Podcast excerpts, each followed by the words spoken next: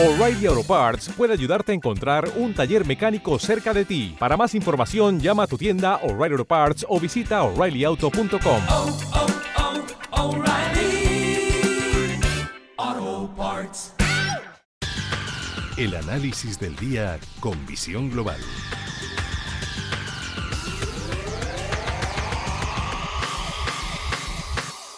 Cuando pasan casi 12 minutos de las 8 de la tarde, una hora menos en la comunidad canaria, vamos a buscar ese primer análisis y vamos a saludar a José Antonio Madrigal, director general de Ureques. Muy buenas tardes, José Antonio. ¿Qué tal? Muy buenas tardes. Hoy aparecen algo más de buenas porque sí es cierto que todas las semanas tenemos muchas ganas de que llegue el viernes para ese deseadísimo fin de semana. Me da la sensación de que estos días más que nunca, porque menuda semanita la que hemos vivido en los mercados. Yo creo que no ha faltado absolutamente de nada, ¿no? Y tiene que faltar de nada. los mercados son así. Los mercados, cuantas más cosas mejor, cuantas más información tenemos, mucho mejor.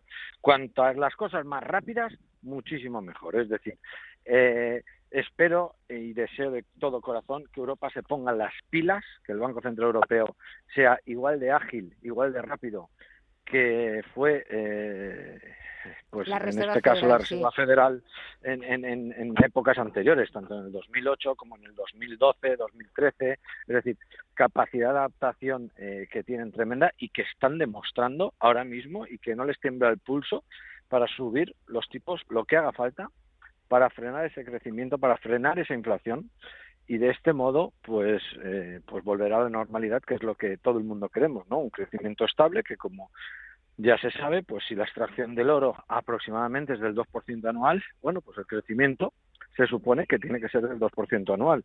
Cuando ese crecimiento es menor pues mal cuando ese crecimiento es mucho mayor como es el actual con inflaciones tanto aquí en Europa, en España descomunales como en Estados Unidos, hay una manera de frenarla y es subiendo el tipo de interés. Y como todo el mundo sabe, si sube el tipo de interés, va a haber menos personas que se endeuden. Si hay menos personas que se endeuden, supuestamente los precios no subirán de la manera que lo estaban haciendo. Porque eh, la gente tendrá menos dinero o dedicará más dinero a ahorrar por si vienen mal dadas y dejará de consumir o de gastar en, pues en determinados productos eh, que hemos estado comprando hasta ahora. Me imagino que con este panorama que se nos, eh, que se nos viene encima, es cierto que los bancos centrales tienen que hacer algo. Algunos ya lo están haciendo, otros van más al, al tran-tran, pero claro, tienen que poner todo encima de la mesa, toda la carne en el asador, eh, para controlar la inflación. Hoy hemos visto el dato en la eurozona eh, por encima del 8%. Esto no puede ser. Es que, eh, sobre todo, eh, estaría bien si el crecimiento lo va a acompañar, acompañar ese repunte de los precios, pero no es así. Se ha vuelto a despertar ese fantasma de una recesión, de una desaceleración económica, eh, económica mundial y parece que ya pues viene como el fin del mundo y sobre todo esta semana cuando hemos visto esas caídas eh, que Wall Street ha llegado a tocar mínimos anuales, vamos, parecía que se iba a acabar el mundo.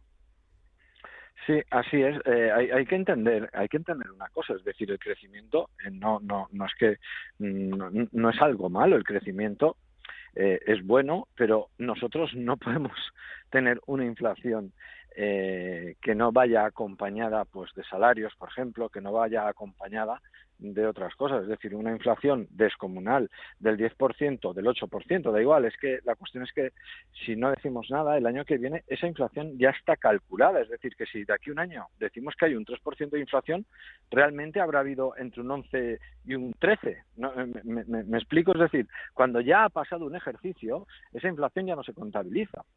¿Quiere esto decir que, ojito, porque al 10 ya hemos llegado, si ahora estamos en el 8, oye, pues eh, estupendo y perfecto, pero hay que entender que España eh, no es un país para, para tener una inflación así.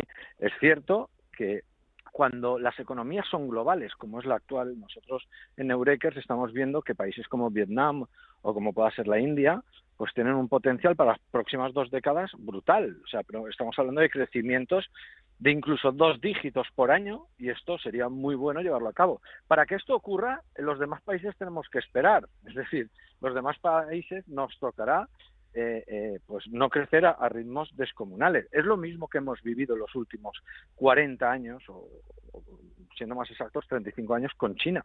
O sea, China se ha puesto a niveles, eh, eh, pues ya prácticamente a nuestros niveles.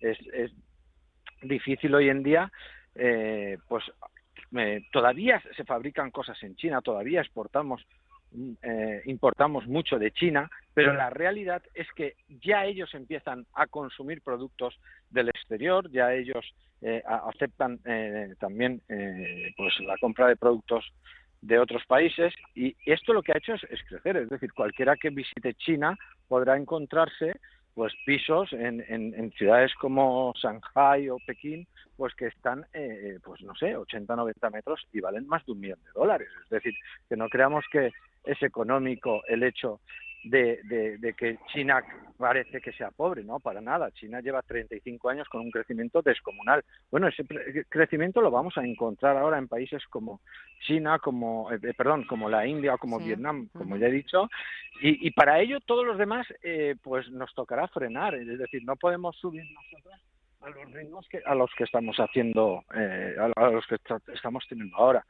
¿Esto qué va a ocurrir? Pues la realidad es que eh, cuando una persona eh, eh, tiene deuda, la inflación, eh, esto le ha beneficiado. Es decir, porque si esa persona eh, se endeudó, voy a hacer un cálculo muy fácil, por mil euros, y esos mil euros que él debe, mil euros, no ha pagado ni una cuota, vamos a poner, pero eso que compró inflacionado vale mm, 1.100 euros, esa persona, al estar endeudada, ha ganado dinero. ¿Quién pierde con la inflación? Pues desgraciadamente los ahorradores.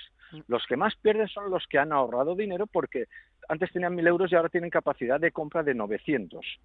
Claro, ahora vamos a ponernos a las personas que tengan cero euros. Bueno, pues las personas que tengan cero euros realmente tienen un problema grande con la inflación. ¿Por qué? Pues porque aquello que vayan a comprar hoy, pues vale un 8 o un 10% más. Por lo tanto, eh, ¿a quién beneficia siempre que haya inflación? A aquellas personas que están endeudadas. ¿Es momento de endeudarse? Hombre, pues si pensamos que la inflación está, ya está descontada. Es decir, eh, eh, si creemos que en el futuro la inflación va a seguir subiendo, lo que tenemos que tener claro es que interesa estar endeudado. Ya veremos si a través de pisos, ya veremos a- a través de ETFs, ya veremos a través de qué productos, si es con oro, de- o sea, hay infinidad de productos para intentar batir a esa inflación. Si nosotros tenemos una tasa de interés menor que la inflación, los números son redondos, muy fácil. Hoy en día podemos encontrar un crédito hipotecario pues mm, al 2%. Bueno, pues si los pisos han apreciado, pues vamos a poner un 6, un 8, eh, nos interesa estar endeudados.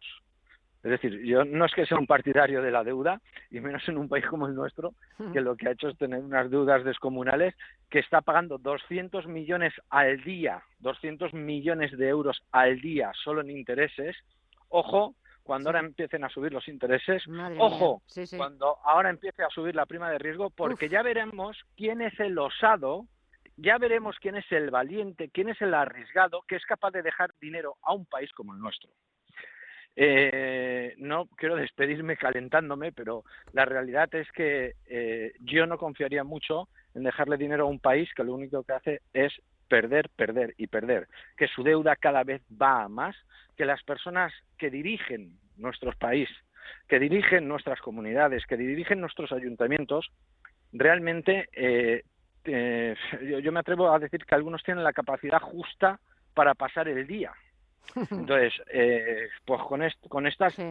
Con estas personas que hemos puesto los últimos años a dirigir este país, eh, que es España, que un excelente país que podríamos, vamos, eh, po- podríamos estar en la cima de los países a nivel mundial y lo digo con, con, con todo el amor a España, eh, por la alimentación, por el clima, por la calidad de las gentes, o sea, por todo lo que tenemos, por la divers- diversidad cultural dentro de nuestro país, eh, por, por la cantidad de cosas, montaña, eh, eh, playa, frío, calor, que lo puedes encontrar todo. Quieres verde, también hay verde, o sea, lo que necesites.